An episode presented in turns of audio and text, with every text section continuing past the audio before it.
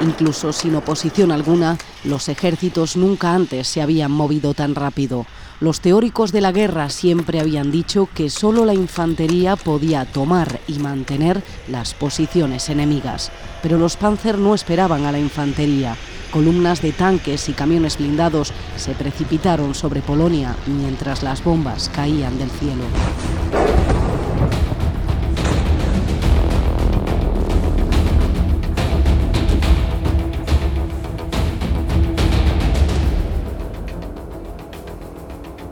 Un corresponsal de la revista Time se quedó fascinado ante el asalto de los tanques alemanes en 1939.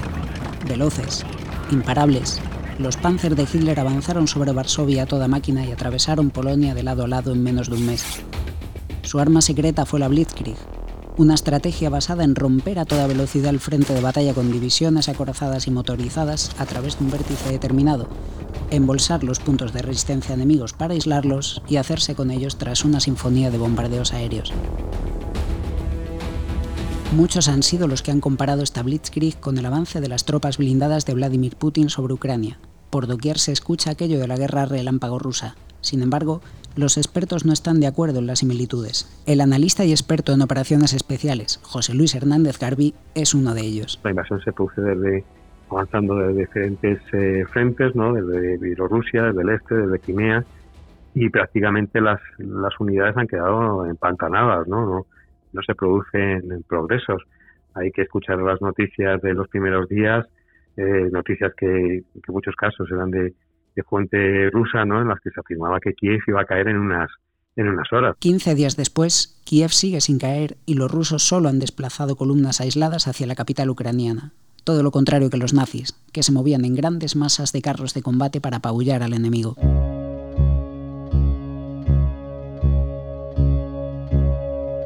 En lo que sí han coincidido las tropas rusas y los nazis es en los errores.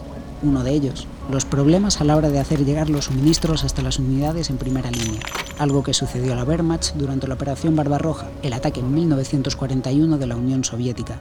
Es un fallo de, logístico. No llegan los suministros, no llega el combustible, no llegan los suministros básicos para, para los soldados, para los vehículos. Son, son vehículos, eh, eh, la inmensa mayoría procedentes de la, de la, de la era de la Guerra Fría. ¿no? Estamos viendo vehículos rusos que su diseño son de los años 60, 70. Y entonces, bueno, esa famosa, por ejemplo, esa famosa columna que, se anunciaba de 60 kilómetros de, de, de que bueno, también sería una, una noticia discutible, ¿no? esas imágenes que se han ofrecido por satélite, pues lo que muestran realmente son embotellamientos ¿no? de vehículos que están, están parados, que no, que no circulan precisamente por, por eso, porque posiblemente no les ha llegado combustible necesario para, para poder eh, seguir adelante, no carecen de, munición, eh, los soldados está, se está informando que carecen de, de, lo básico, no tienen comida, están saltando supermercados porque realmente no les llegan los, los suministros y yo creo que ese es el, el error eh, fundamental que, ha cometido eh, los generales que han planificado la, la, invasión y que, han llevado sus planes ante, ante Putin, que se ha dado el visto bueno, ¿no? A partir de aquí, las similitudes entre unos y otros se cuentan por decenas. La primera son los problemas que ha causado el invierno ruso en los carros de combate de Putin. El presidente empezó a desplazar cientos de blindados hasta la frontera con Ucrania hace meses, desde entonces, los vehículos han padecido las inclemencias del tiempo. Hoy, los problemas mecánicos se han generalizado durante el avance, algo parecido a las dificultades con las que se enfrentaron los tanques alemanes en su carrera hacia Moscú. Eran vehículos eh, preparados para, eh, para, bueno, pues para combatir en, en, campo abierto y digamos que sobre terrenos eh, que no presentarán demasiadas dificultades. Hay que recordar que las cadenas, por ejemplo, de los tanques alemanes pues eran muy estrechas, que son poco ideales para poder eh, circular sobre la nieve. El frío causaba estragos, ¿no? Es que se llegaba, se llegaba a alar el, combustible y los y los líquidos refrigerantes de los de los vehículos. Hay imágenes en las que se ven, pues, eh, bueno, a los eh, a los soldados alemanes intentando cubrir los motores precisamente para protegerlos del, del frío, ¿no? También se comentaba que los dejaban en marcha, funcionando, por ejemplo, durante la noche, para que, bueno, conservaran un poco de calor y, bueno, cuando se pusieran en marcha con las primeras luces del día pues pudieran funcionar estos vehículos. ¿no?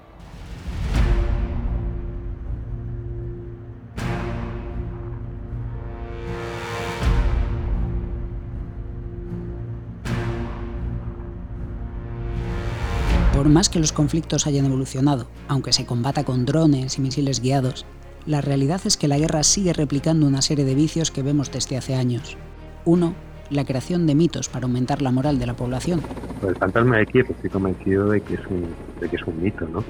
Eh, todavía no se ha conseguido eh, saber la verdadera identidad de este piloto heroico que, que él solo pues está derribando aviones enemigos y aterrizando en, en campos de aviación improvisados para repostar combustible y munición y volver a, derribar aviones y, helicópteros rusos. ¿no? Esto es un calco de lo que sucedió en la Segunda Guerra Mundial.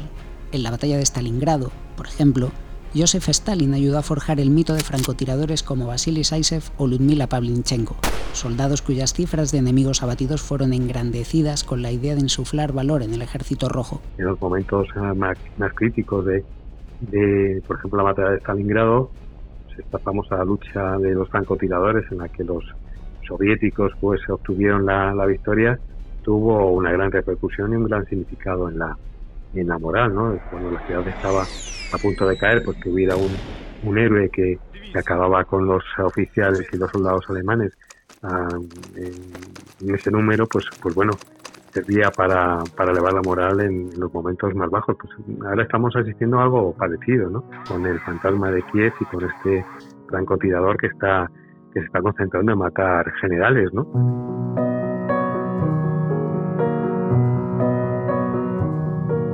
Los políticos parecen también un calco de aquellos que lideraban el mundo en la Segunda Guerra Mundial. El ejemplo más claro es Zelensky, quien se niega a abandonar el país y se ha transformado en un faro para la población. Eso ocurrió en, la Segunda Guerra Mundial en, Inglaterra, ¿no?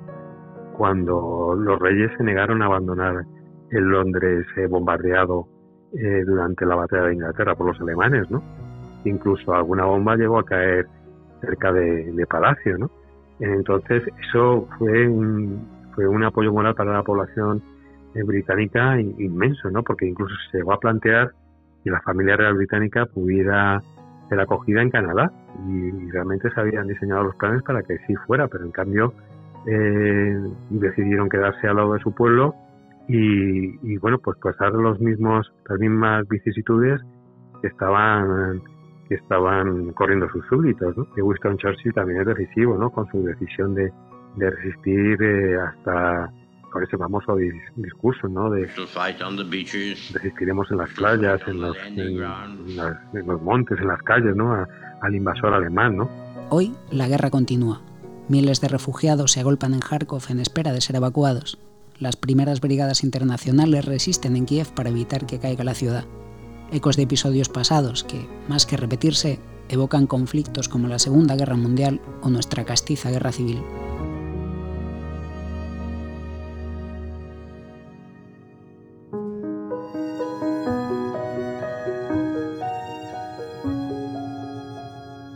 Lo que Putin no aprendió de la guerra relámpago de Hitler es un podcast de ABC, producción y guion de Manuel Villatoro, edición de Andrea Carrasco y la colaboración de José Luis Hernández Garbi.